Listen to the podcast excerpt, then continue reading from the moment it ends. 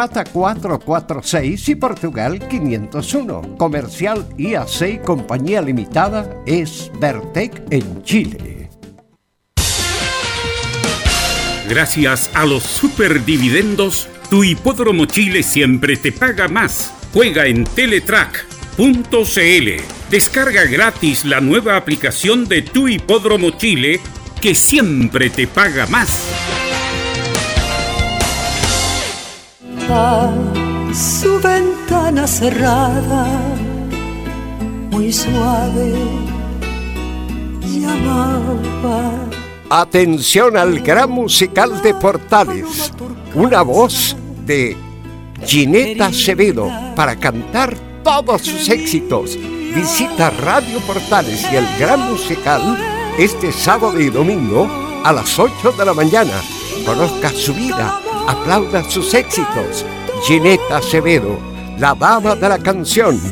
No salga de casa, no se lo pierda. Este sábado y domingo, Gineta Acevedo en el gran musical de Portales. No se lo pierda. Quiéreme casita ingrata, tú me enseñaste a amar. Radio Portales en tu corazón la primera de Chile. 13 horas 32 minutos.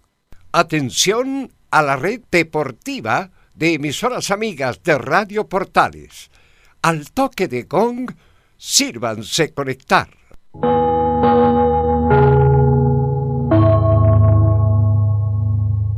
¡90 minutos! Con toda la información deportiva.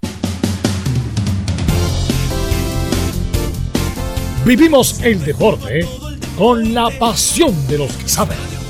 Estadio en ya está en el aire con toda la emoción del deporte. Comentarios: Carlos Alberto Bravo, Venus Bravo, René de la Rosa, Laurencio Valderrama, Camilo Vicencio. Patricio Rodríguez y Ricardo Jamasmí.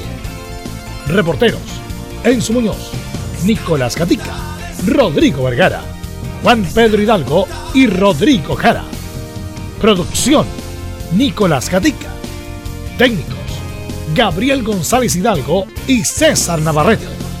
Edición, Anselmo Rojas. Dirección, Carlos Alberto Bravo. Estadio en Portales es una presentación de Ahumada Comercial y Compañía Limitada. Expertos en termolaminados decorativos de alta presión.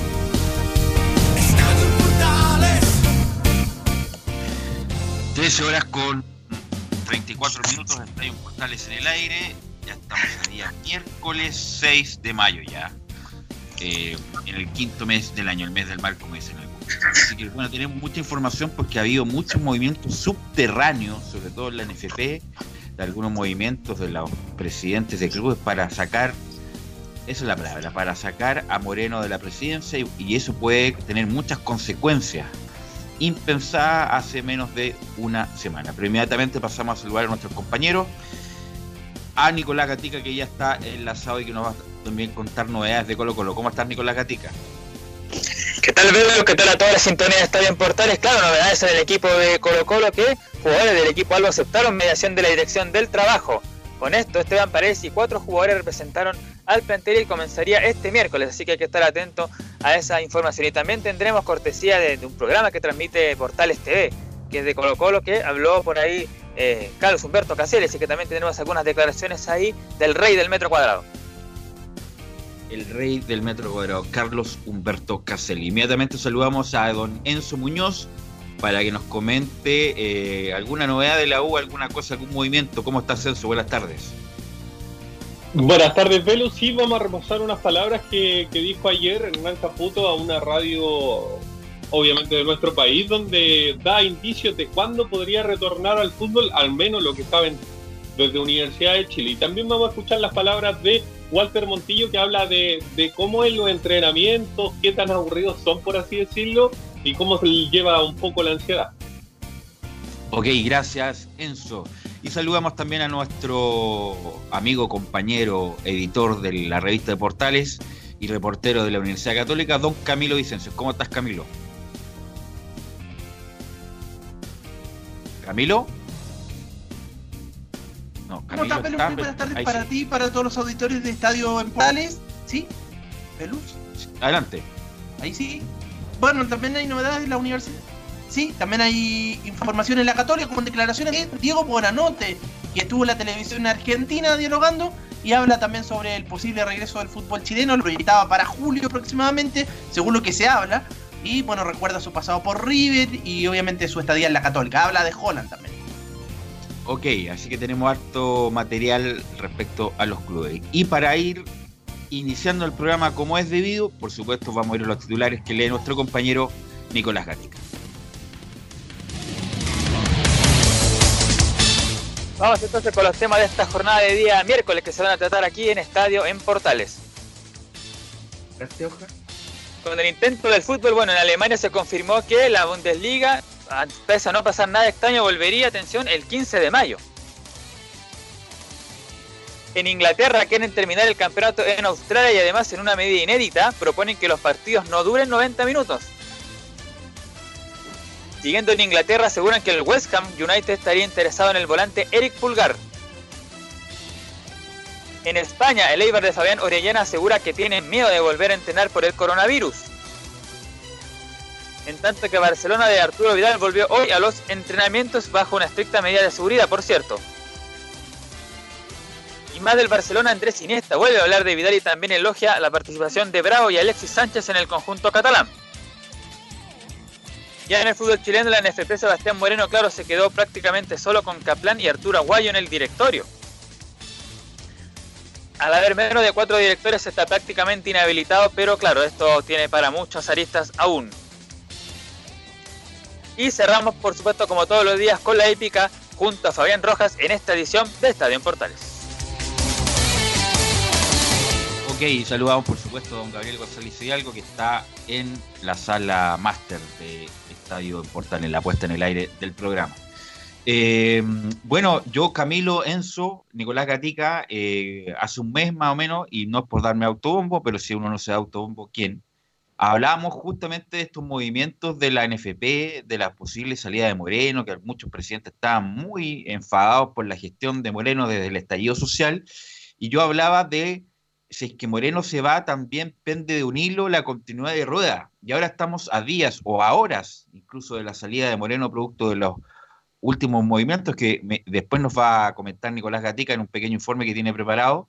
Pero ¿quién iba a pensar, Camilo Enzo, eh, primero lo doy a Camilo, que esto se iba a, a escalar tan rápidamente y que puede, puede tener consecuencias incluso deportivas a corto plazo, Camilo?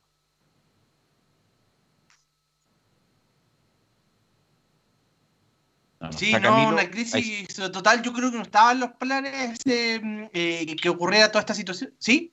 ¿Velus? ¿Ahí sí? Sí, adelante, adelante. Bueno, yo creo que no estaban los planes de, de nadie que ocurriera esta, esta situación. Sí, yo creo que no estaban los planes de nadie que ocurriera esta situación, menos en este momento de, de crisis que se está viviendo ahora en el fútbol, en el fútbol chileno, donde están parados los, donde no se está jugando, eh, pero claro, quedó ese descontento luego de esa crisis del, que, afectó cuando se paró el fútbol chileno, eh, producto de la crisis eh, de la crisis social y quedó, quedó, quedó ese, ese, síntoma y bueno, después finalmente vinieron, se, han venido produciendo renuncias al directorio y de hecho faltaría uno para que, que es Aguayo, que creo que también renunciaría también en las próximas horas y, y también ahí ya no podría sesionar el, consejo de la NFP. Y una, y una de esas consecuencias, eso es si obviamente se va el presidente que era el secretario general de Salá, que Salá trajo a Rueda, es como una cadena, es posible que Rueda pueda eh, perder el, principal respaldo que tenía en su gestión, que el señor Moreno.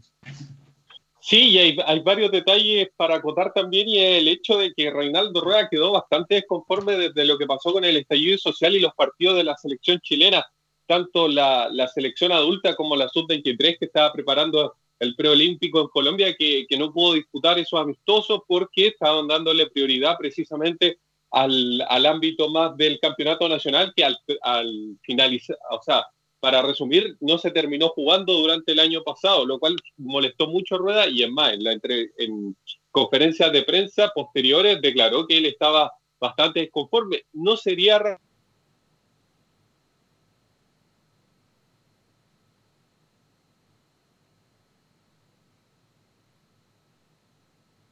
Ahí perdimos el retorno. No lo echaran llegar. Están, ahí sí. De cuando gestionar precisamente el presidente, ninguno de los, de los mandatarios de, de los quiso llegar exactamente el problema con el cordón sanitario que se iba a gestionar en la capital, pero todos sabemos obviamente que era el indicio de que algo grande se iba a venir. Así es. Eh, usted, Nicolás Gatica, tiene una pequeña reseña de lo que está pasando en la NFP, porque mucha gente nos no escucha hoy a través de, del aire de Internet.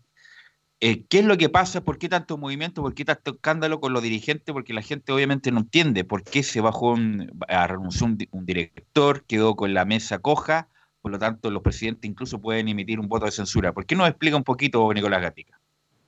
Claro, bueno, había renunciado también en Martín Iribarne, que habíamos hablado ayer que era dirigente de Unión La Calera, y en horas de la tarde lo había hecho también el vicepresidente Raúl Helves, se había anunciado, de hecho, vamos a leer, hay un comunicado, una circular que habla justamente sobre la renuncia, pero claro, ahí sufrió Deportes, el ex presidente de Cobresal, recordemos Sebastián Moreno, que queda solamente con Arturo Aguayo, que también podría renunciar en las próximas horas, y con eh, Marcos Caplán.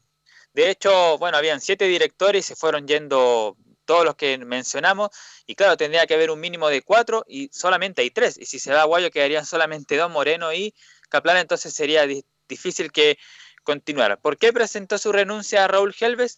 Dijo a través de una circular lo siguiente, dijo, por medio de la presente se informa que el señor Raúl Helves Garcés, primer vicepresidente de la NFP, presentó su renuncia al director de esta corporación el día 1 de abril, pero que fue efectiva a contar del día 30 del mismo mes. Además dice, claro, queremos agradecer el trabajo realizado por Raúl Helves en este periodo y le deseamos el mayor de los éxitos en sus proyectos futuros. Así que ahí está complicado Sebastián Moreno que técnicamente no podría seguir ejerciendo su cargo. Así es, eh, está quedando con menos apoyo, eh, incluso estaba negociando con gente de Rangers para asumirse a su directorio y no fue así. Por lo tanto, Camilo eh, podrían perfectamente emitir un voto de censura, incluso se habla de, un, de un gobierno hasta noviembre para hacer elecciones, otros quieren elecciones de inmediato. Independiente de la forma del procedimiento es sacar a Moreno y, entre comillas, estos clubes, porque hay muchos clubes chicos que están muy, y Unión Española ha sido el que lleva la voz cantante, que está muy insatisfecha con la gestión de Moreno, y dar, entre comillas, como se dice, un golpe blanco al, a la mesa de la NFP. Hay que recordar que cuando él asumió ya fue bien complicado, fue en una, en una tercera vuelta, fue en aquella oportunidad con, con Jorge Huawei. De hecho, ya después, posterior a, la, a, lo que pasó con a esa elección, ya se hablaba de, de revisar bien eh, cómo había sido todo, así que no, no, la ha tenido fácil en ningún momento Sebastián Moreno. Desde, desde el inicio de, de su gestión ha sido criticado por, ha sido criticado por, por los clubes. Así es, dice que tiene ha definido mal muchas cosas. Primero, la imposibilidad de jugar en el estallido social, que bueno, las primeras semanas era atingente porque estaba muy complicada la cosa. Después hubo todo ese papelón que pasó en la Florida entre Audax e Iquique, si no estoy mal, ese partido famoso que llegaron. Unión La Calera y Iquique.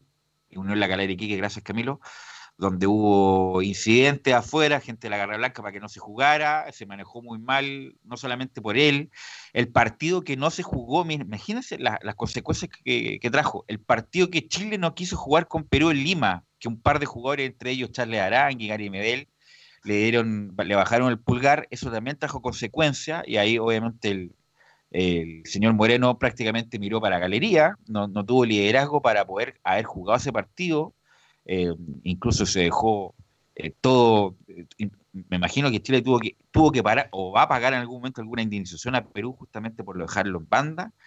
Eh, bueno, pero lo que importa al, hincha común y corriente, eh, Camilo, Enzo, es lo que va a pasar con Rueda. si queda o no en, diría yo, muy inestable justamente porque no va a haber cabeza, pues, no va a haber dirigentes, por lo tanto los dirigentes que puedan venir a lo mejor no le van a respetar las condiciones, no las condiciones de remuneración, sino las condiciones de trabajo en el sentido de, la logística, de los viajes, etcétera, etcétera. Por lo tanto podría pensar tranquilamente eh, Reinaldo Rueda, Camilo y Enzo eh, a, a ese turno que gracias por todo y nos vemos en otra oportunidad.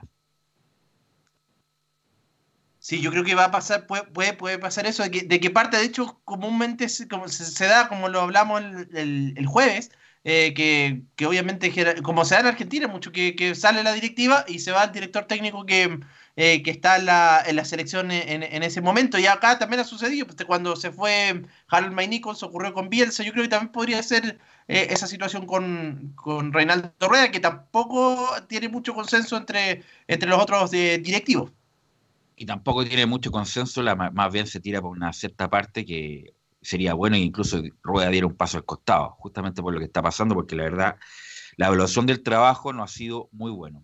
Y tenemos unos audios de Rueda no hace mucho tiempo, la verdad, de la semana pasada, y justamente porque hemos tenido bastantes conversaciones bien interesantes, no hemos tenido tiempo para emitir estas declaraciones de Rueda que la hizo a ESPN, así que agradecemos a ESPN por estos audios, y que no habla Gabriel, en el primer audio que vamos a escuchar, que es bien frustrante esta situación en la cancha y la adrenalina del fútbol.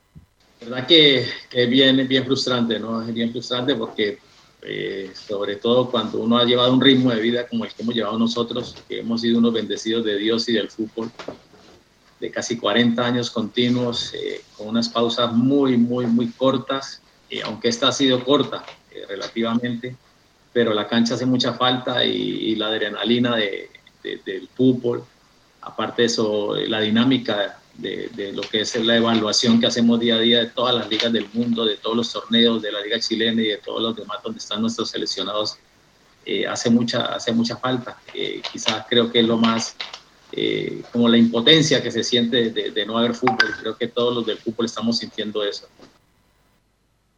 Bueno, siempre Chile en situaciones extremas ha tomado buenas medidas y otras no tanto. La que salió bien para la gente que poco ni tan mayor, si tampoco no ha pasado tanto, ha pasado su tiempo, pero tampoco tanto, es, y lo hemos recordado tanto, Ascargorta lideró, Javier Ascargorta, que venía de un proceso exitoso en Bolivia, lo llevó al Mundial por primera vez.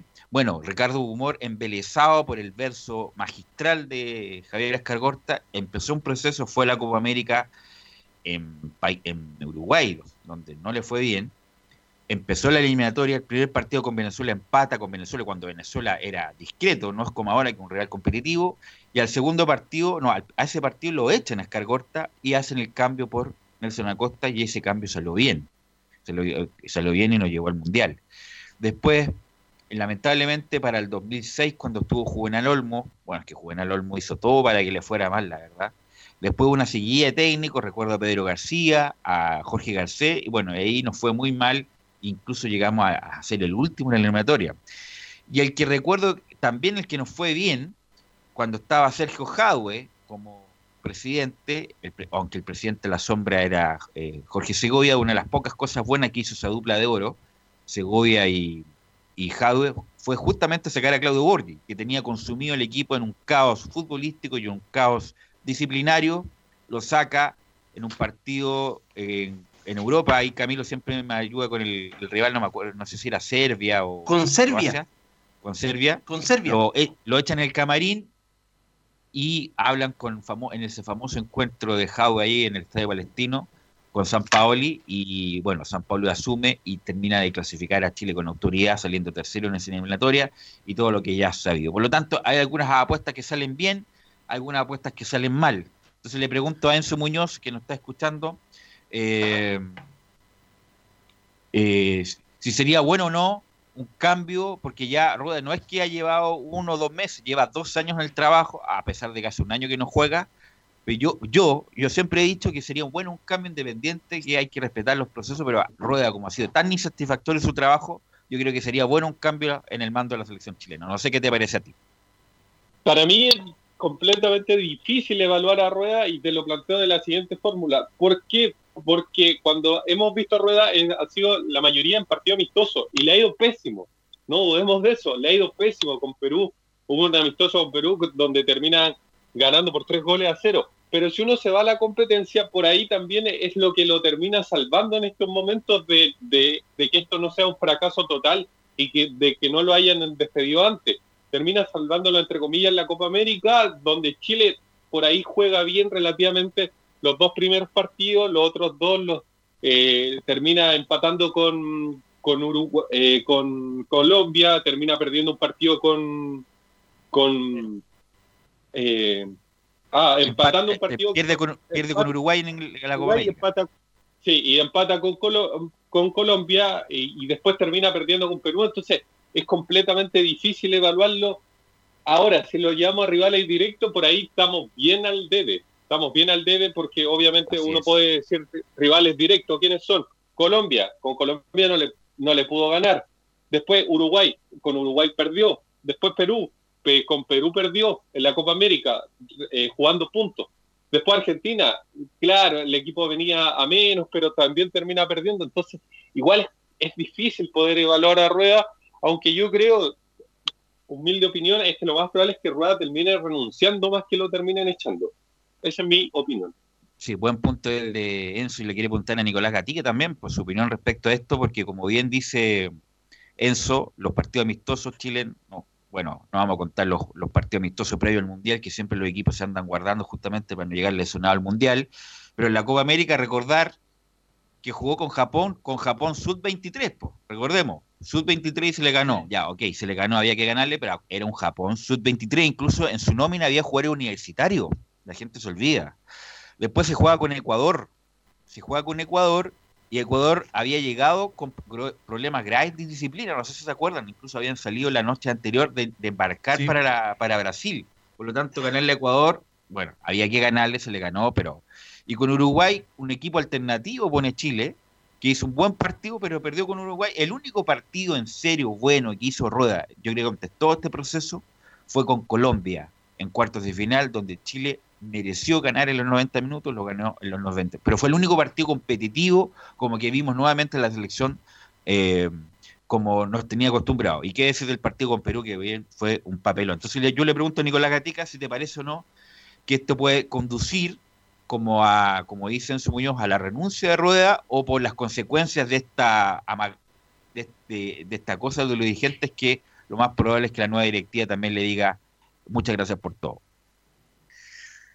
Sí, eh, coincido también eh, con eh, Enzo Muñoz que, claro, Chile, si nos vamos al, al, concepto total de todos los partidos, tanto amistosos como oficiales, claro, queda al, al debe y en deuda Reinaldo Rueda, además considerando que, claro, él ya estaba molesto con lo que pasó en el estallido social, cuando los jugadores primero no quisieron ir al partido con Perú, segundo, cuando tampoco quisieron facilitar a los jugadores sub-23 para este famoso torneo que se iba a jugar en España con España y otros equipos preparatorios al sub-23 que se jugó en enero, por lo tanto, claro, ya desde atrás venía Reinaldo Rueda con algunas complicaciones y ahora obviamente con la partida de Moreno que prácticamente estaría eh, afuera por, porque se ve bastante difícil que continúe porque apenas son pocos directores y claro, yo creo que también eh, Reinaldo Rueda lo va a analizar bien y seguramente, claro, también va a presentar su renuncia antes de que sea despedido por los nuevos dirigentes.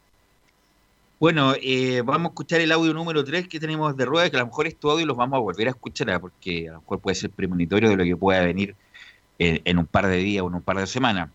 Que Reinaldo Rueda nos comenta que todo marchaba con normalidad hasta octubre.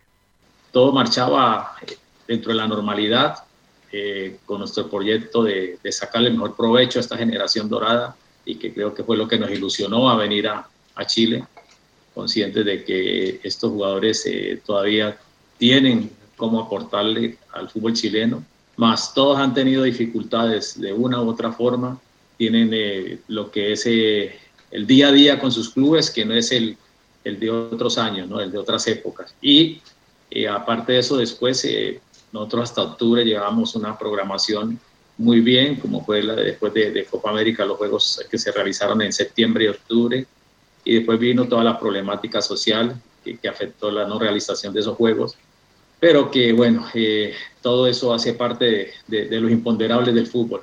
Y ahora esta otra situación a nivel mundial que, que creo que atenta también porque eh, a la inactividad, a la para, eh, como en algún momento mm, decía Bosellur, no es lo mismo, no es lo mismo seis meses para un jugador de 22, 24, 25 años que seis meses para uno de 35, de 34, de 33.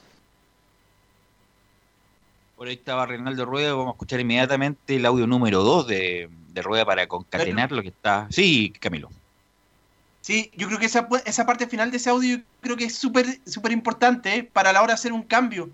Porque, claro, cuando se hizo en el proceso de San Paoli, eh, cuando se fue Claudio Borgi, los jugadores estaban en su plenitud futbolísticamente y podían dar, dar vuelta a la situación, pero ahora, con esta edad, y él lo refleja ahí en el audio, es más difícil que se acostumbren a otra, a otra situación, así que en ese caso sería el, el momento justo para hacer el cambio.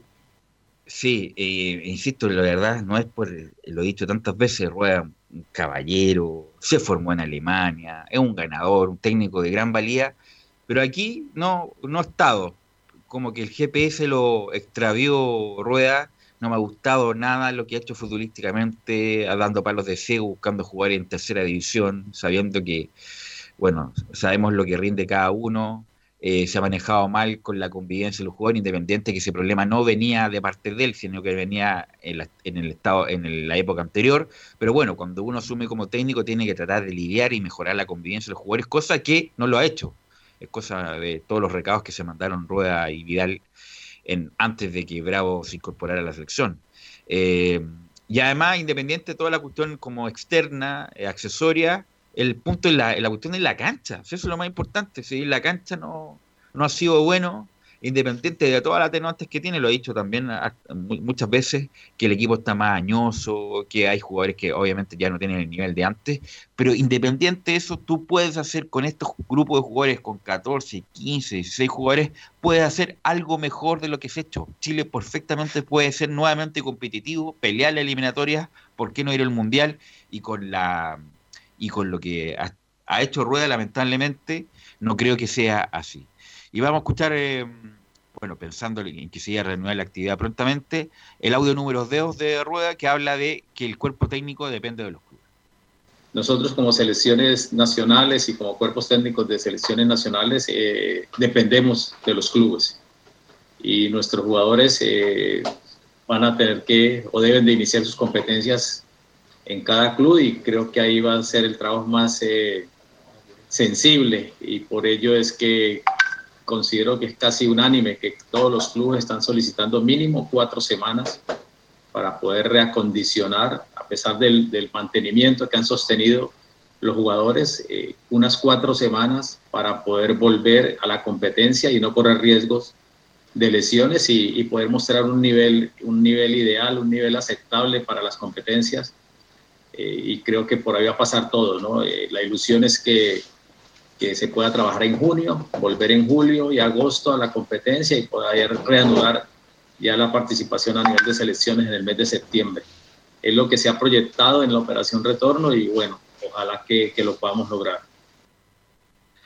Bueno, y vamos a escuchar inmediatamente un audio que no sé si, bueno, eh, según el encabezado que tenemos en la pauta que nos manda muy bien Nicolás Gatica, eh, en el audio 5 de Renaldo Rueda, que habla del nuevo talento chileno y escúchelo con atención. Audio número 5. Como latinos somos muy nobles y muy agradecidos y muy nostálgicos. Y nos cuesta a veces esa apertura para el cambio. Y yo creo que en todas las culturas futbolísticas hemos tenido ese trauma, ese, e, e, ese, esa situación. Lo mismo es la nostalgia, la, la saudade de los brasileros con, con, con, su amarela y con su scratch, que ya no es el del 70, ni el del 90, ni el, no, ya es otro fútbol, de modo que eh, yo creo que ustedes ahí juegan un papel y un rol determinante en esa orientación, en que ustedes mismos no, no, no se cierren tanto en ese sentido, ¿cierto? Esperar que sucedan los, los hechos, tratar de, de, de, que estos muchachos que tienen toda esa... Eh, acá nosotros tenemos también grandes talentos como, como Diego Valdés, como Víctor Dávila, que están haciendo ahí su turno de espera, como mucho de el mismo Eric Pulgar eh, y muchos otros jugadores jóvenes que en ese momento. Y seguro que no va a ser fácil que se posicionen, ni nadie los quiere porque no han logrado ganar con la selección nacional. Pero va a costar, va a costar, y porque a los otros también se les dio y quizás todos los momentos son diferentes. Por eso, no sé si reír o llorar, Camilo, Enzo, Nicolás Gatica, cuando asoman nuevos talentos Diego Valdés. Diego Valdés no sé qué edad tiene, tendrá 25 años, un correcto jugador en Audas que cada vez que juega por la selección, la verdad, no demuestra nada adicional. Obviamente que ha hecho buena campaña en México, pero no está a nivel de los superclases. Entonces poner a Diego Valdés como si fuera la nueva jornada de jugadores talentosos de Chile, eh, además que ha tenido chance, ha tenido muchas posibilidades con Rueda y no lo ha demostrado. Y además Víctor Dávila, increíble, Víctor Dávila, Rueda lo llamaba muy poco y cuando lo llama lo ha hecho muy poco jugar, entonces como llamar a estos dos jugadores como en la nueva jornada de talento, hay una contradicción justamente por lo dicho y por lo hecho, eh, Camilo. Sí, no, absolutamente. Cuando no les ha dado pocos pocos minutos a los a los que han ingresado, justamente era a los que ha convocado y era la oportunidad para en estos partidos eh, eh, amistosos que tuvo todo el año. Hay que recordar que todo el 2018 no tuvo competencias y bueno, ahí podría haber eh, le podría haber dado oportunidad a estos a esto que, habla como, como el recambio. A, Valdés, a, Valdés se la, a, Valdés se la dio. claro, a Dávila, a Dávila jugó, lo nominó muy poco y cuando lo nominó también lo hizo poco jugar. Y un jugador muy interesante que ha hecho buena carrera en, en México. Pasó del Necaxa al Pachuca en un precio récord, uno de los precios más altos de México. Pero poner a Valdés como que fuera la salvación o que viene el gran talento que viene, o sea, es un buen jugador sin duda, pero no hay ningún caso de respuesta para, para estos superclases que hemos tenido en estos 10 años.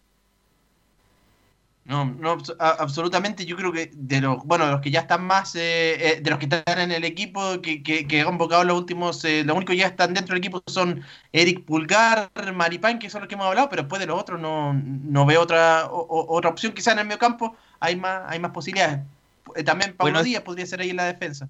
Sí, no, Pablo Díaz ya es una realidad. y yo considero, bueno, vamos a tener tiempo para seguir hablando de la selección, pero Pablo Díaz es una realidad y depende de él de quedarse con la titularidad de la selección chilena. Esta noticia obviamente es muy dinámica como las cuarentenas, eh, así que Nicolás Gatica mañana nos va a actualizar de estos movimientos dirigentes porque tarde o temprano lo que se lo que se ve y lo que lo que se rumorea eh, es que Sebastián Moreno va a dejar de ser presidente de la NFP tarde o temprano. Así que esta noticia, como dice el rubro de los periodistas, es una noticia en desarrollo y que mañana nos va a actualizar nuevamente Nicolás Gatica. Vamos a ir a la pausa, Gabriel, con su amigo Zagal, que le gusta tanto a Gabriel.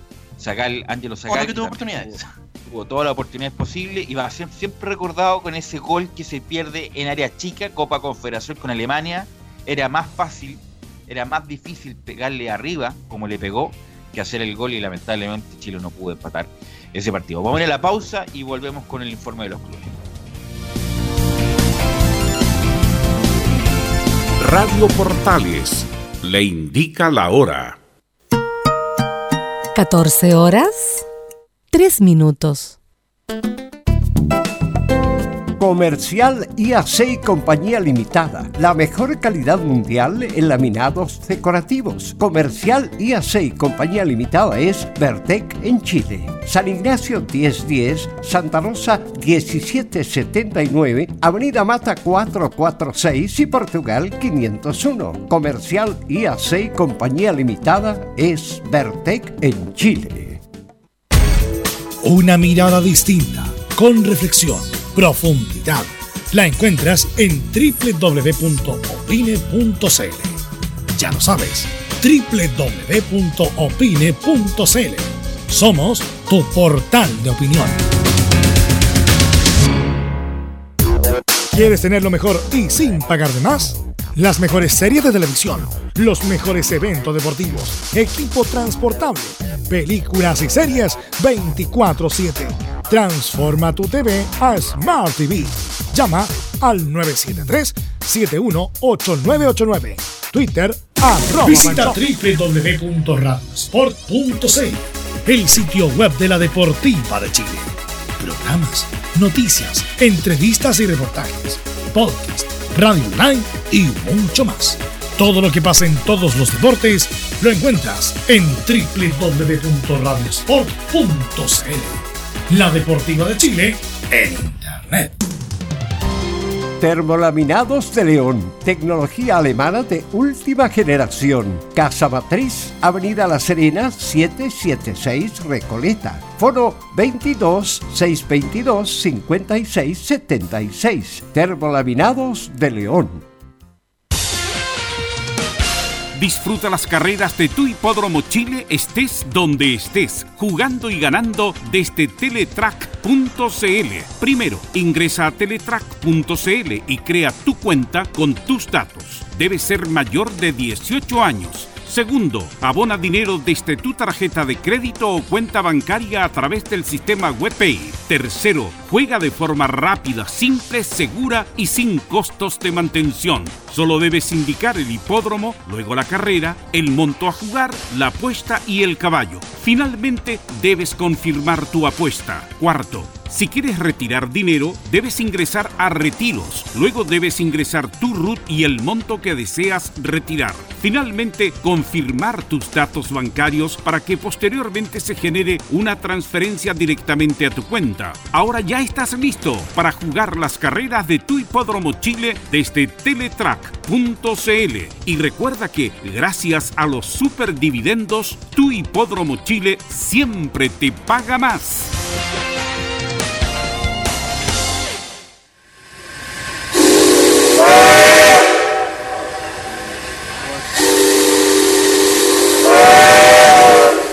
Salvador Fernández regresa a la estación principal, Radio Portales.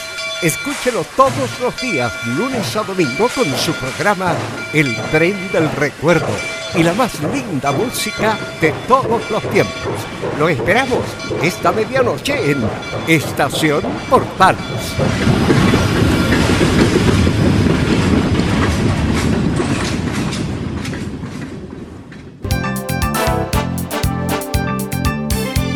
Radio Portales, en tu corazón, la primera de Chile.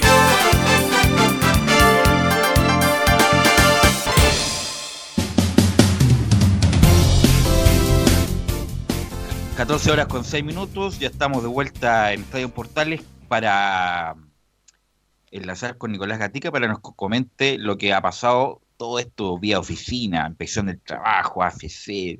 ...todo, todo fuera de la cancha que realmente no interesa, pero obviamente que a la gente le, también le, interesa estar informado respecto a estos sucesos administrativos salariales de Colo Colo. Así que, ¿qué me puede comentar de eso, Nicolás Gatica? Claro, porque antes de, pasar a escuchar a, a que tiene algunas declaraciones interesantes, pero claro, sobre el tema contingente, bueno, ayer habíamos dicho que Blanco y Negro aceptaba mediación de la inspección del trabajo para dialogar con los jugadores e intentar volver a un eh, diálogo, y ahora, bueno, fue al revés. Los jugadores de Colo Colo aceptan mediación también de la dirección del trabajo, y los jugadores que son, son los siguientes, los que estaban representando al, al plantel, por cierto.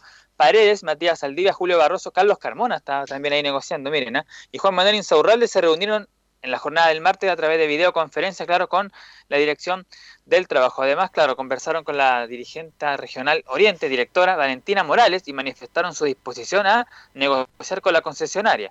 Las conversaciones continúan este miércoles y si no llegar a un acuerdo, bueno, la inspección fiscalizará si la sociedad anónima cumple o no con los requisitos para acogerse a esta ley. Además, uno de los temas que deberán arreglar esta reunión son los 22 días trabajados que reclama el plantel del cacique antes que de, que estallara la disputa pública y se les notificara que entraba a cobrar el seguro de cesantía. Además, tendrán que acordar las rebajas salariales y el tema de la devolución, que fue el gran descuento, desencuentro entre ambas partes.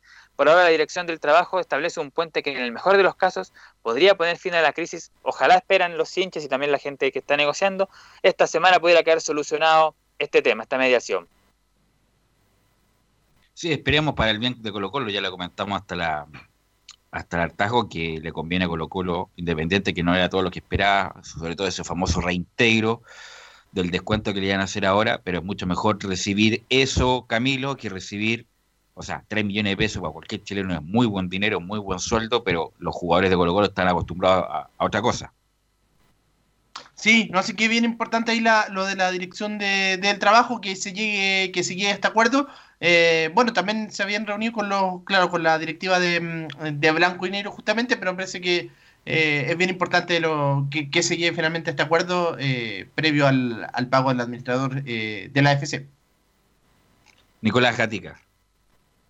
Así que como decíamos, eso está lo, administrativo, por lo menos la mediación ya la hizo tanto la inspección del trabajo a la gente de Colo Colo, el plantel y también ahí Blanco y Negro, y van a negociar estos días para ver en qué va a terminar eso, y como habíamos comentado también, claro, hay que hacer el contexto en todo caso de que Estadio en Portales, o en este caso Radio Portales, con su programa TV, de Radio Portales TV, y junto con Radios por Chile, que es un medio asociado justamente de, de, Radio Portales, que hace un programa justamente de Colo Colo llamado Hinchada Monumental, donde participa nuestro amigo y compañero Laurencio Valderrama, también está Patricio Rodríguez, comentarista de Estadio Portales, que también eh, conduce este programa, y ayer entrevistaron de forma interesante, claro, al rey del metro cuadrado, a Carlos Humberto Caselli.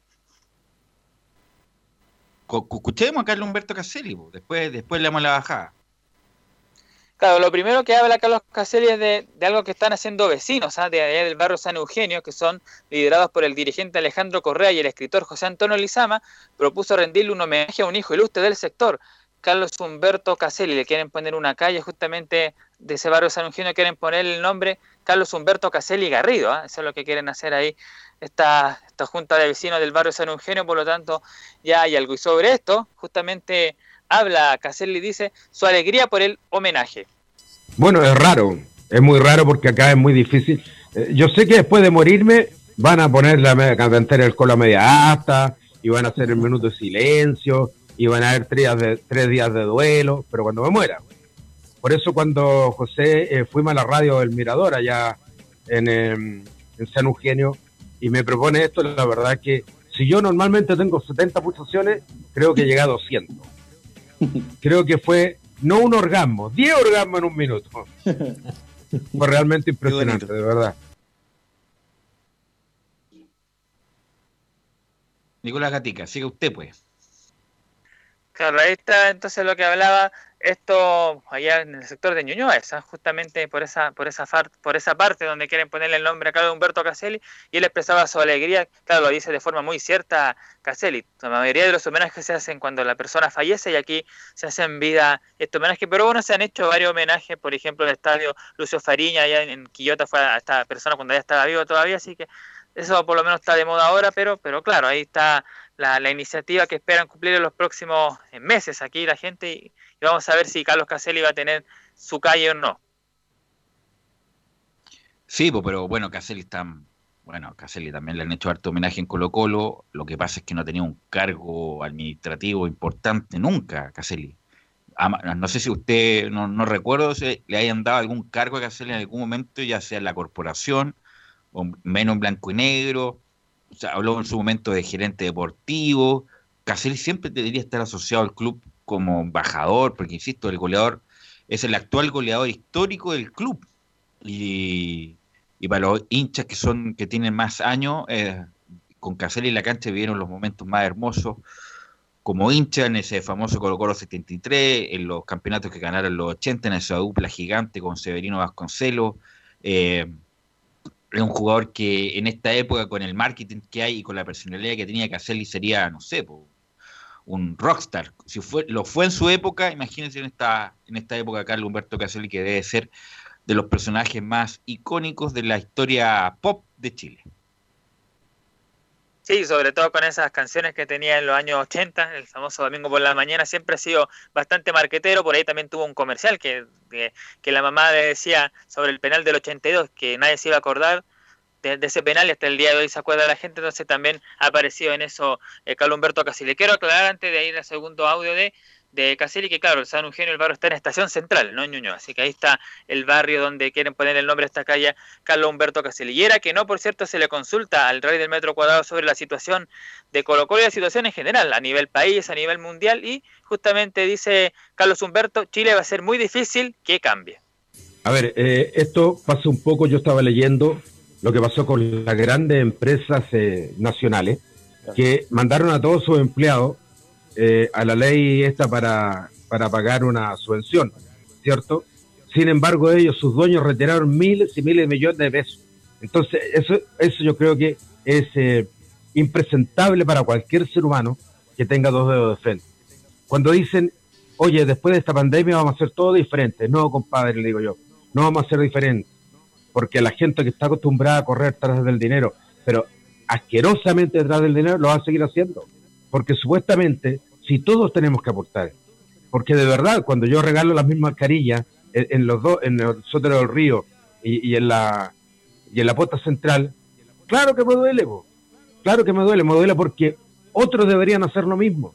Cuando por ahí me dice, oye, pero ¿por qué fuiste? Le digo, porque lo siento, porque yo realmente eh, siempre lo he hecho. Pero cuando uno ve gente tan egoísta, tan egoísta, pero tan egoísta, no se lo explica. Por eso yo creo que Chile, por la idiosincrasia que tiene, va a ser muy difícil que. Bueno, Carlos Caselli que ha sido como un camaleona, como, bueno, eh, él fue muy importante en la campaña del no con su mamá, eh, salió en la campaña del no, como no recordarlo, eh, y después trabajó con Joaquín Lavín. Trabajó con Joaquín Lavín, no sé si en, me parece que en la comuna de Santiago, no, no en, la, en la comuna, de, Santiago, claro. Por lo tanto, ha sido eh, como quedó muy desencantado con la concertación después del apoyo que le dio, como que no hubo una contraprestación, no es que hay que esperar algo, pero en política siempre se espera algo, la verdad. Nada es, nada es gratis, me imagino que la gente lo sabe. Entonces Caselli como que no se vio eh, favorecido, más que favorecido, dar la vuelta de la mano con la campaña que hizo por el no. Y después trabajó con Lavín y se vio con muchas ideas del sector de Chile Vamos en su momento. Eh, ahora es... Sí. Después fue, en el segundo gobierno de la expresidenta Michelle Bachelet, fue agregado en España. ¿Te acuerdas que le dieron un, cargo también allá? Tiene razón. Un agregado deportivo. Sí, claro. agregado deportivo. Justamente. El... Bueno, recordar que Caselli es profesor de educación física, es periodista y, o como le dicen, de profesión ídolo. Insisto, si Carlos Caselli hubiera, estado en esta época, en esta época del marketing, del merchandising, de todo lo demás, si era, una figura estelar en los, qué sé yo, en los 70, en los 80, si hubiera estado en esta época jugando, eh, eh, en esta época sería multimillonario con lo que producía Caselli en esa época, imagínate. Ahora, eh, Nicolás Gatica.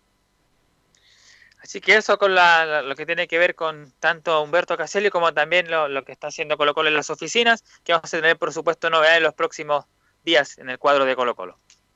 Pero ¿hay, algo más de algún recuerdo de sus goles o no? Porque no hablamos nada de fútbol, es como un, sería un pecado no hablar de fútbol con Caselli, Nicolás Gatica.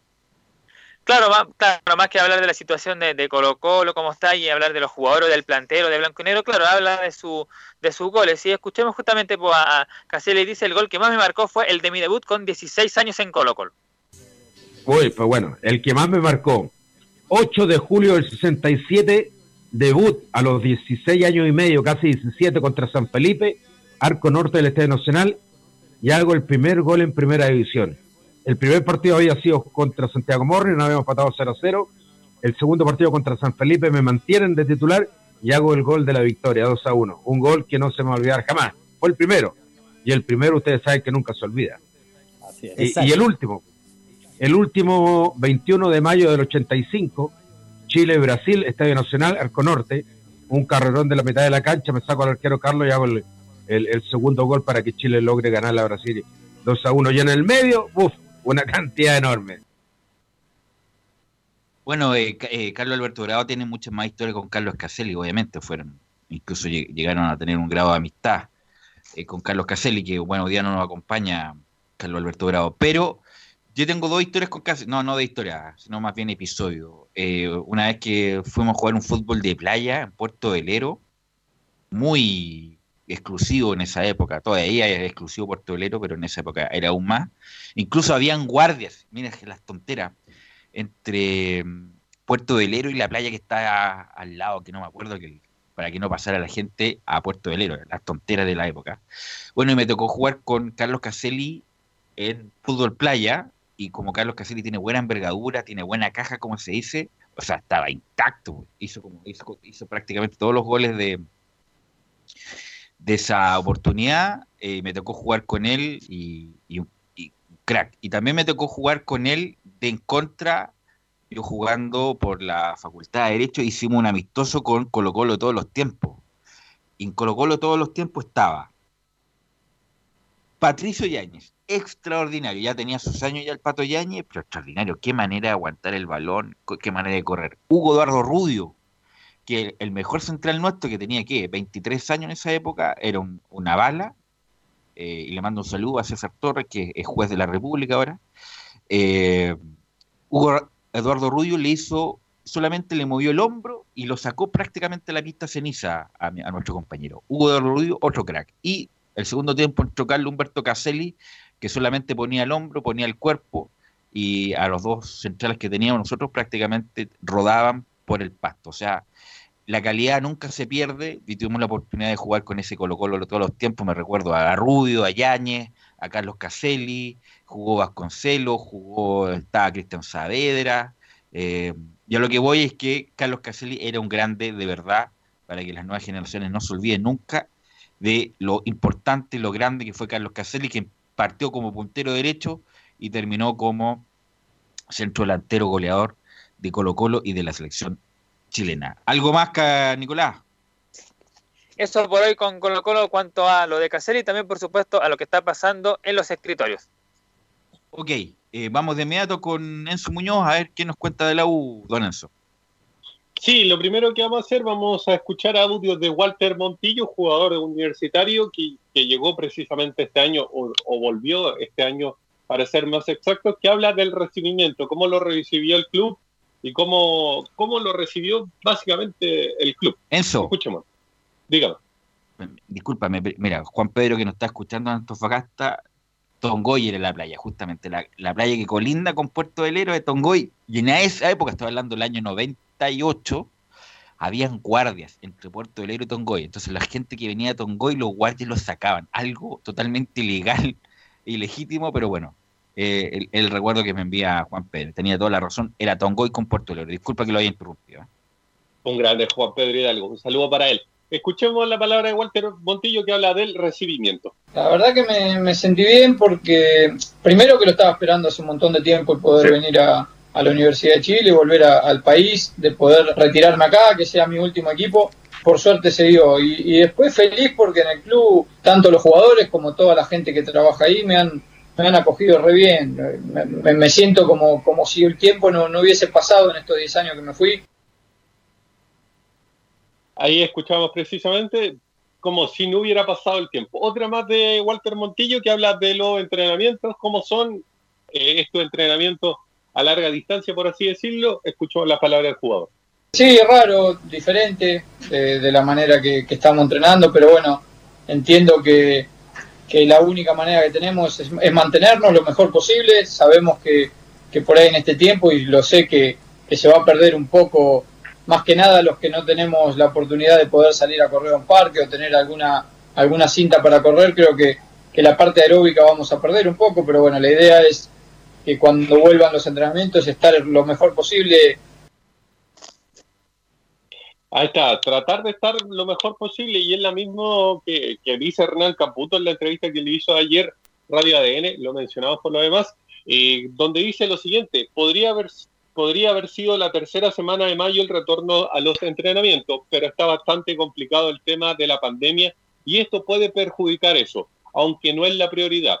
Otra más de Hernán Caputo. La parte física y colectiva se pierde, pese a que nunca se ha dejado de entrenar en 47 días creemos que no deberíamos tener menos de tres semanas para estar actos de volver a jugar en competencia luego del retorno a los entrenamientos. Lo mismo que, decías tú, Belus, de al menos tres semanas lo que está pidiendo el cuerpo técnico de Universidad de Chile para después de retomar los entrenamientos, obviamente por volver a la actividad y a las fechas correspondientes de nuestro fútbol nacional. No, así es, pues. hemos visto, vimos fotos de Messi llegando al Barcelona con mascarilla, eh, también lo mismo Vidal, por lo tanto, tenemos que ver lo que están haciendo en Europa. En Alemania, como dijo Nicolás Gatica, a mediados de mayo va a empezar la Bundesliga. Eh, y obviamente esos partidos los vamos a ver de principio a fin porque a los que nos gusta el fútbol queremos ver fútbol y en España se dice que en junio eh, empezaría la liga así que algo parecido viendo los tiempos de Europa hay que ver también en Chile para que se restablezca la actividad Sí, y otro tema que también se refirió en Caputo tiene que ver con una medida que supuestamente adoptaría la FIFA, esto de los cinco cambios, donde señala lo siguiente, veo que quizás se aprueben los cinco cambios y creo que es muy acertado, tomando en cuenta los partidos seguidos que va a haber, principalmente por la merma física que habrá. Sobre precisamente el tema de los cinco cambios que, que ya está completamente la FIFA tratando de ver la posibilidad de implementarlo precisamente por la acumulación de partidos que va a haber tratando de acortar los tiempos para, para poder tener un calendario un poco más, más despejado, por así decirlo. Sí, nos indica Gabriel, pase. nos indica Gabriel, nuestro compañero también, que bueno, allá va a ser verano, eh, obviamente, pero hay que ver los tiempos de que, entre comillas, la se, se le va a ganar de La carga física. claro, Gabriel, nuestro panelista, nuestra voz en off, off, off. Eh, claro, hay que ver los tiempos, independiente que sea verano o invierno, hay que ver los tiempos, porque se dice que Chile, entre comillas, saldría totalmente en septiembre, octubre, esta situación. Europa obviamente nos lleva adelantado, producto de que ya ellos ya, entre comillas, ya pasaron el pic, así que hay que estar atentos a lo que pasa en Europa pa- para ver cómo se van a tomar las medidas para volver al fútbol acá. Así que eso con, con Universidad de Chile, como lo decíamos, están viendo, están viendo cuando, cuando vuelven a los entrenamientos de forma al CDA, por así decirlo, entrenar de, mejor forma. Así que al menos esa noticia tiene Universidad de Chile el día de hoy, Velus. Ok, gracias Enzo. Mañana seguimos con la U de Chile y algunos movimientos que puedan tener. Y cerramos este bloque con Camilo Vicencio y con Católica de vacaciones.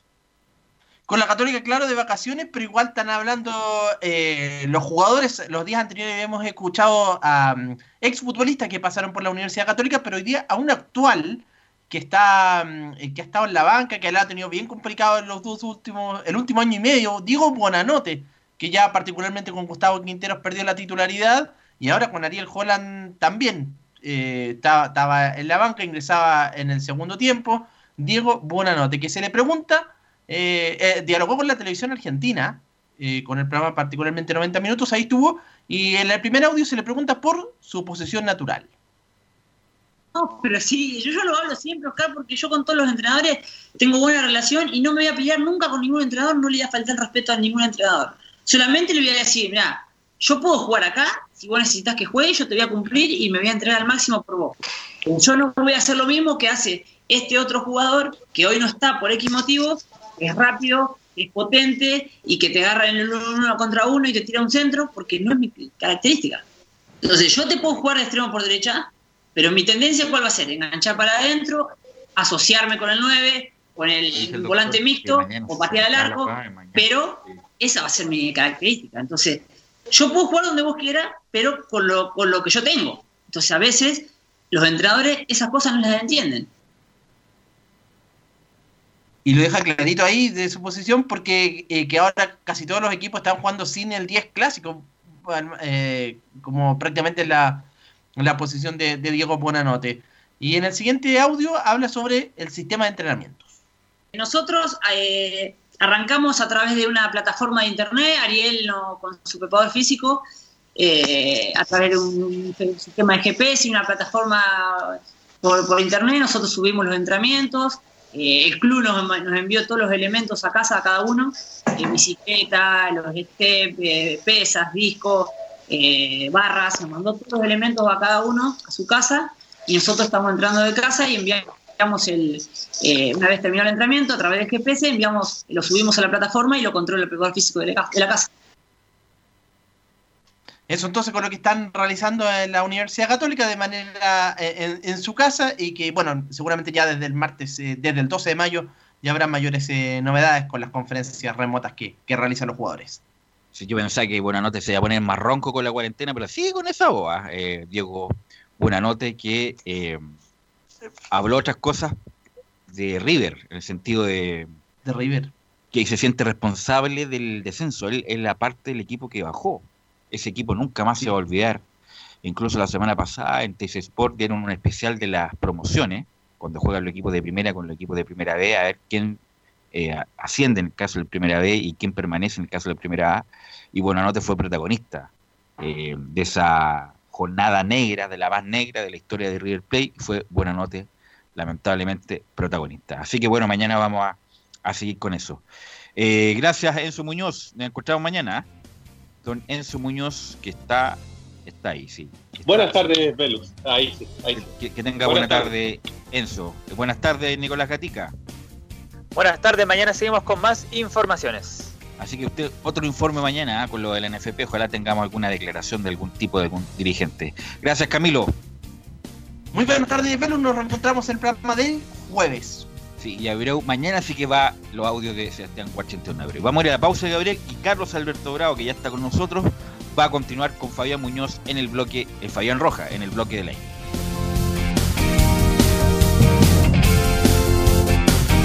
Radio Portales le indica la hora. 14 horas 30 minutos. Termolaminados de León, tecnología alemana de última generación. Casa Matriz, Avenida La Serena, 776 Recoleta. Foro 22 622 56 76. Termolaminados de León. ¿Quieres tener lo mejor y sin pagar de más? Las mejores series de televisión, los mejores eventos deportivos, equipo transportable, películas y series 24/7. Transforma tu TV a Smart TV. Llama al 973-718989. Twitter arroba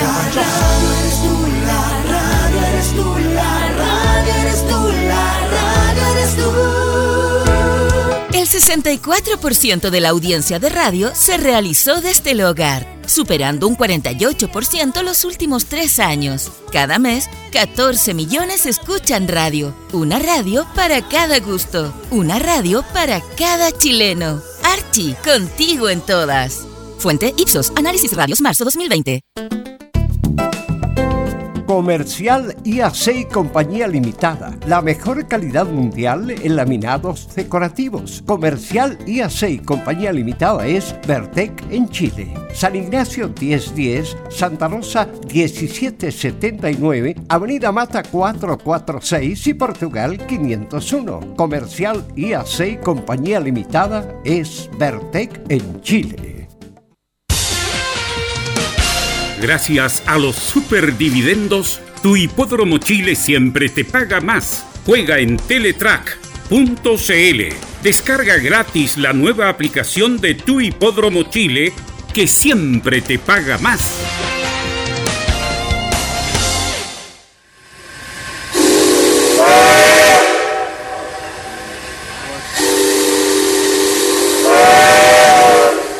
Salvador Fernández regresa a la estación principal, Radio Portales.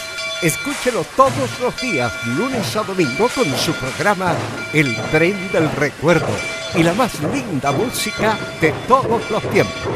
Lo esperamos esta medianoche en Estación Portales.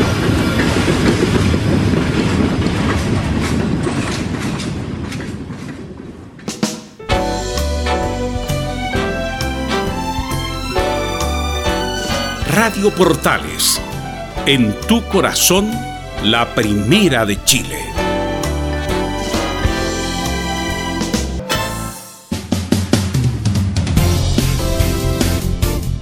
Bien, ya estamos de vuelta para continuar con Estadio Portales eh, en este cierre con este bloque de la hípica. Este, no puedo estar por razones muy especiales. Este, la cantidad de gente que anda en la calle comprando. ¿ah? Filas y filas en los bancos, filas y filas en las farmacias, supermercados, en los municipios, en fin. Ese es el momento que está viendo Chile producto de esta pandemia. Pero ya estamos con don Fabián Rojas, siempre es grato saludarlo. ¿Cómo estás, Fabi? Muy, pero muy buenas tardes. ¿Cómo le va? Fabián. Por ahí vamos a tener el contacto con Fabián Rojas. Ahora para sí. hablar de- Ahora sí. ¿Cómo está usted, Fabián? Buenas Muy tardes. bien. Muy bien, Carlos, ¿cómo está? Un gusto saludarlo a esta hora de la tarde. También saludar a todos los que escuchan Estadio Portales en este bloque de la hípica que, que ha dejado gratos ahora en el último tiempo. Sí, este, hoy aparece verano. ¿ah? A esta hora la temperatura es altísima, mucha humedad también. Bueno, estamos viviendo una sequía, un estadio social y ahora tenemos una pandemia, vale decir, todo. Pero entremos a hablar algo del mundo de la hípica, mi estimado Fabián, porque hemos tenido una buena semana, ayer estuvimos una buena entrevista. Este, ¿De qué conversamos hoy para todos los amantes del mundo de la hípica? Claro, hoy estaremos en- estamos en contacto ya porque ya están en, en sintonía con nosotros, está en contacto. Hoy por hoy la tecnología nos permite realizar aquello, estando en cuarentenados, pero también comunicarnos con, con todos los que de una u otra forma aportan un granito de arena para, para, que la hípica siempre fluya como siempre ha estado ahí. Y el día de hoy estaremos en contacto con don Eladio Rojas, eh, capellán de los jinetes, a quien lo saludamos a esta hora de la tarde. ¿Cómo está, eh, don Eladio? Un gusto saludarlo. Buenas tardes, eh, Fabián. también gusto saludarle y también bueno, a Estadio en Portales. Bueno, el tema, la contingencia que no ha estado eh, ajena a todo es eh, la pandemia mundial que se vive en todas las partes y todos los rincones del mundo y nuestro país eh, se ha visto afectado en distintas actividades y una de ellas es la que nos compete en este programa, que es la hípica, en donde ya va más de un mes sin actividad y que la crisis se acrecenta en, la actividad hípica. Ya hemos sabido de algunas renuncias en, Concepción por parte de la presidenta. Eh, ¿Cómo lo ha vivido usted, eh, capellán? Eh, ¿Se ha podido comunicar con, con, distintos jinetes que también, antes de que pasara todo esto, habían jinetes que, que lo estaban pasando mal por tema de lesión, de distintas otras rodadas que han tenido en carrera?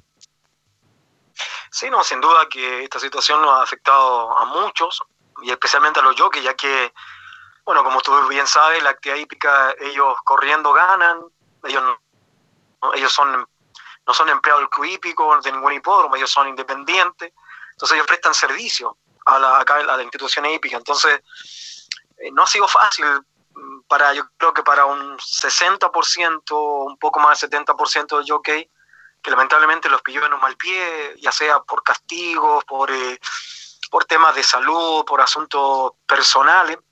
Entonces eso ah, les trajo consecuencias.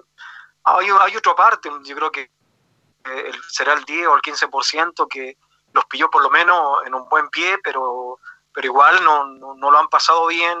Hay muchos compromisos por medio y la verdad que, que no ha sido fácil. Igual los hipódromos están haciendo sus trabajos matinales todos los días, la gente está trabajando, hoy en día especialmente el club hípico ha puesto una, algunas, digamos, algunas restricciones en cuanto quienes pueden acercarse a, los trabajos matinales. Entonces, pero igual no, no, ha sido fácil para los jockeys porque también entiendes tú que ellos necesitan estar activos cuando no solo por el tema económico, sino también por el tema físico, porque hay una escala de peso y eso para algunos ha sido complejo, porque si no están en constante actividad, el peso les va jugando en contra. Así, así que eh, no ha sido fácil, pero ahí están esperando que salga como blanco.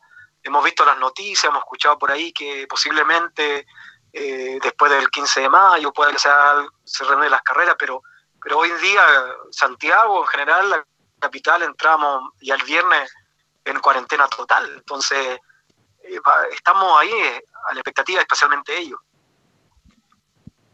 Capellán, ¿y usted eh, ha estado en cuarentena en, en estos días desde que comenzó a surgir eh, las cuarentenas parciales en, en toda la, región metropolitana y que hoy por hoy gran parte de todas las comunas eh, ingresan a partir del día de mañana. Eh, ¿cómo, ¿Cómo vive usted en, la actualidad para, para, poder estar en constante comunicación con los distintos gremios también de la hípica? Porque usted siempre está en constante contacto con aquellos personajes de la hípica.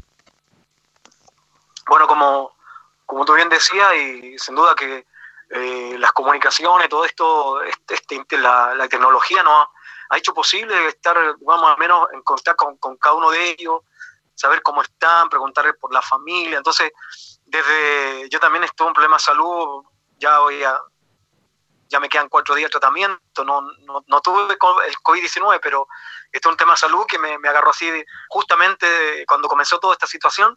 Así que, pero gracias a Dios que, podemos estar en contacto todos los días con ellos, le pregunto cómo están, cómo está su familia, también manejo los teléfonos de la mayoría de ellos, entonces ha sido el contacto, el contacto diario, yo siempre le envío un, mensaje por las mañanas para que lo escuchen con la familia, entonces los tengo, de alguna manera, los tengo allí no tan pensando en la situación, sino que confiando que en Dios que todo esto va a pasar. Entonces, con la mayoría tengo contacto todos los días.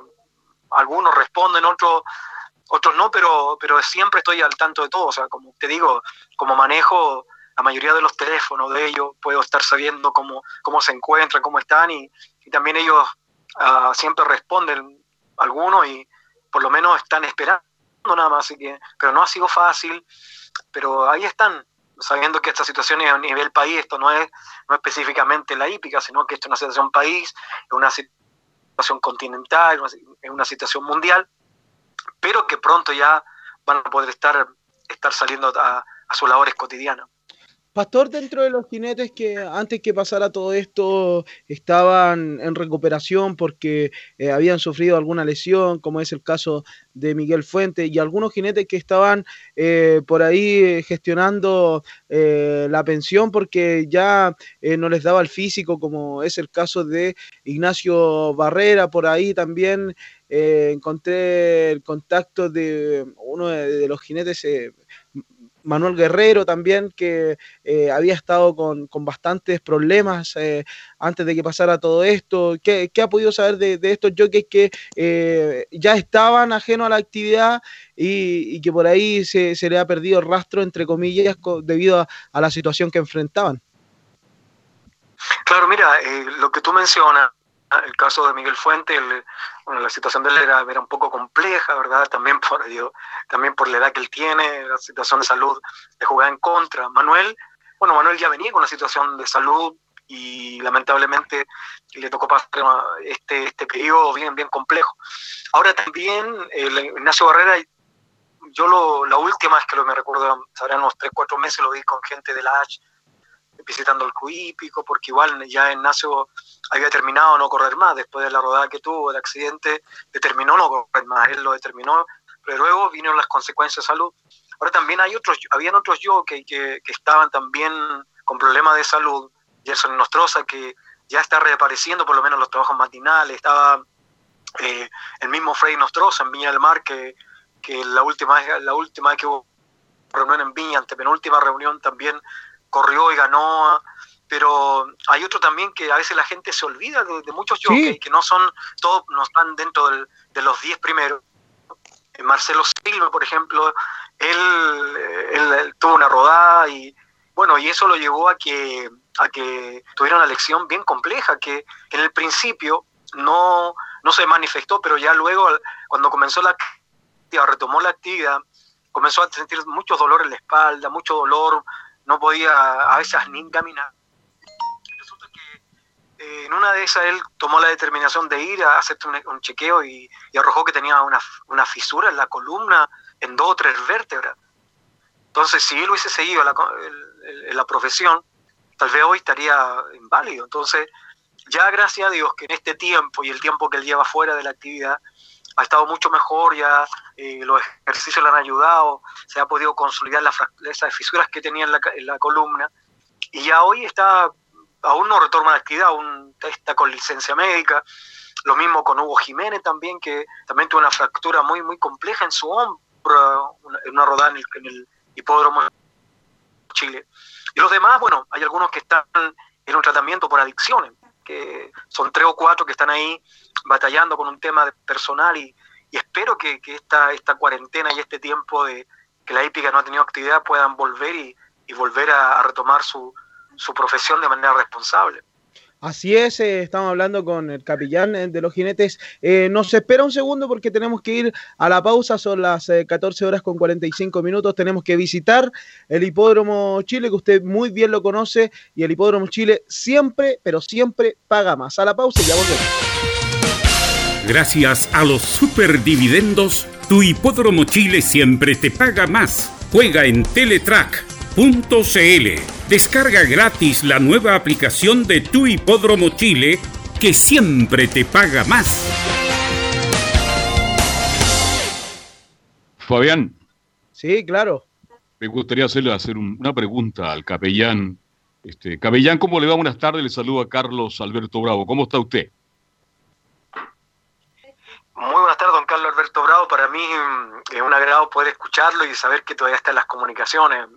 Me recuerdo, bueno, desde pequeño, las transmisiones, conversamos hace poco con mi esposa, las transmisiones en la radio a pila, cuando uno iba al estadio con los abuelos, iba con su radio a pila, ahí está don Carlos. Alberto y para mí, grato poder escucharlo. Estamos plenamente vigentes, mi estimado capellán. Este, bueno, en una época que se permitía el ingreso a la radio pila, hoy día nos escuchan a través del teléfono, todo ha cambiado, capellán, ¿ah? Sí, porque antes uno podía llevar una radio con una, con una, con una cobertura de cuero ahí, me acuerdo, en Radio Café con mi abuelo, llevábamos los sándwiches, las bebidas y eran... y mi abuelo era hincha de audio italiano, íbamos siempre al Nacional, así que...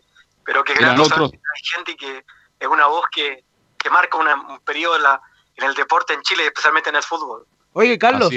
Sí, cuéntame. sí, él muy de cerca ha vivido el fútbol, ade- además porque él fue árbitro de fútbol profesional. Bueno, este, es que, bueno, por eso me ubica perfectamente. Además tiene una- un nombre y un apellido que está muy de moda después de haber visto los partidos por televisión del 62, capellán.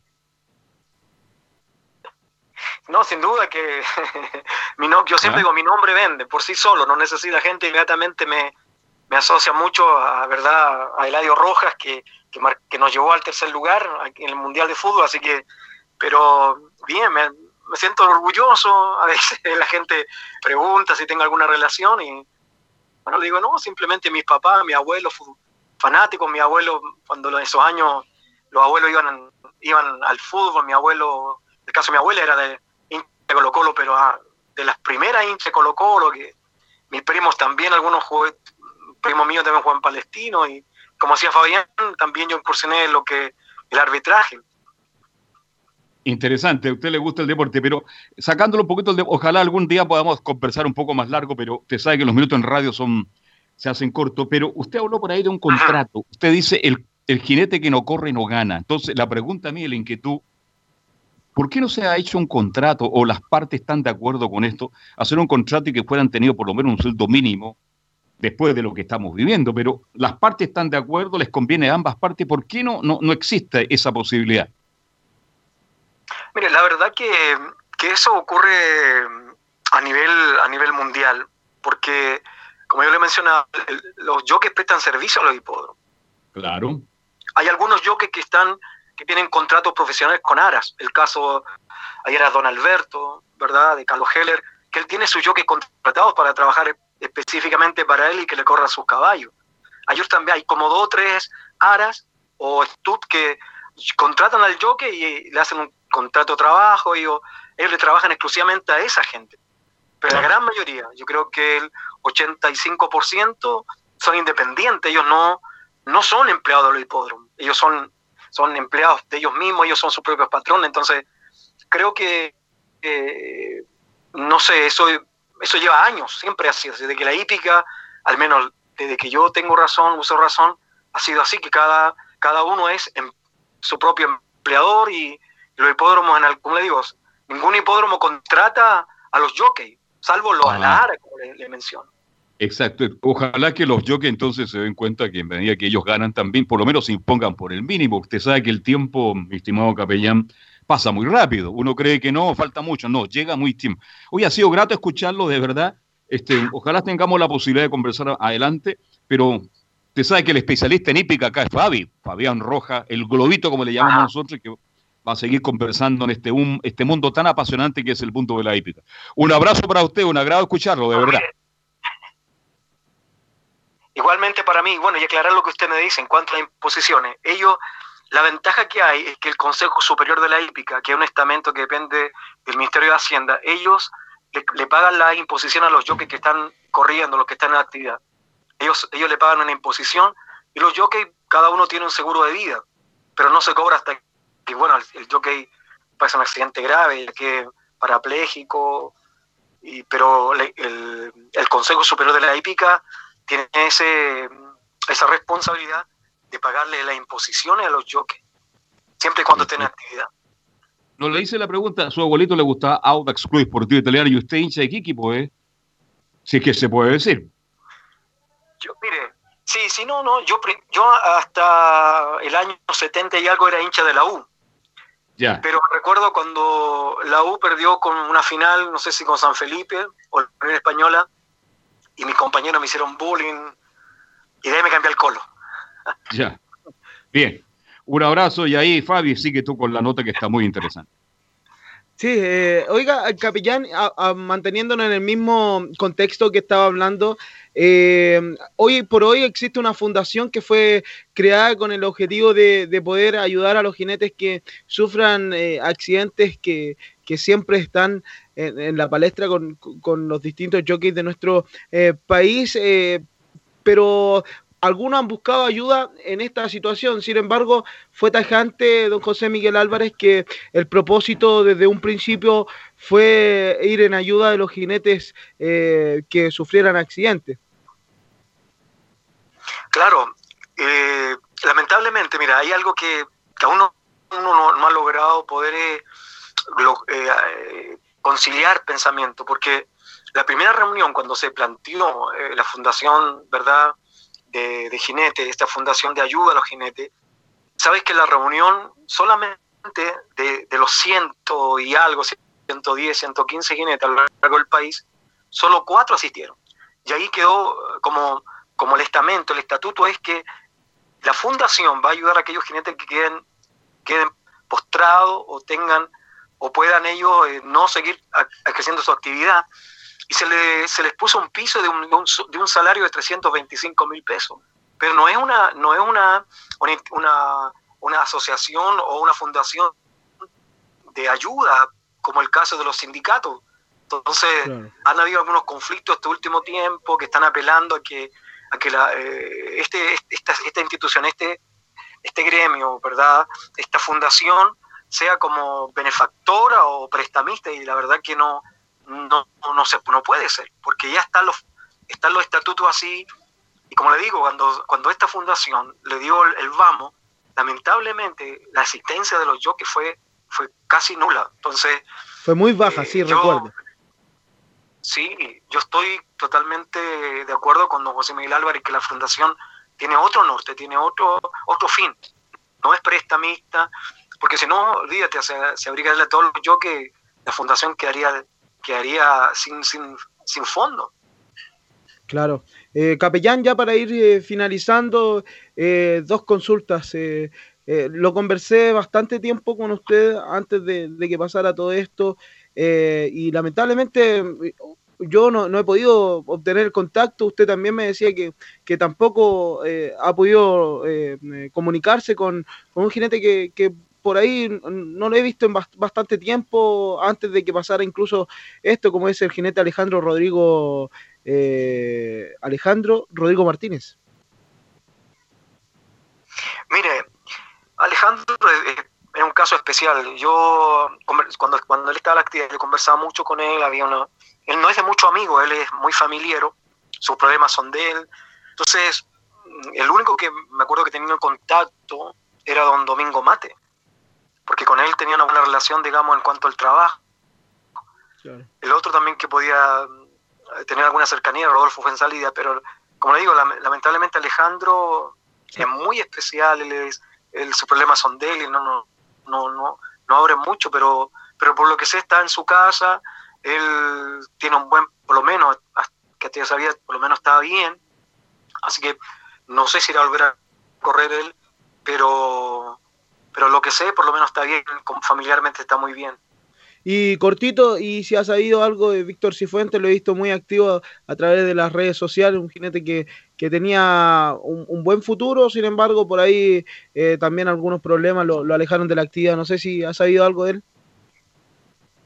Sí, bueno, con Víctor conversé ahora unos dos meses atrás. El problema de Víctor es el tema del peso, que eso, la verdad que él me dice que ha sido muy complejo, que ha, buscado todos los tratamientos ahí por haber y se le hace casi imposible, pero, pero está ahí, está dando la pelea, trata, ha podido, está ahí luchando, pero, pero está bien igual.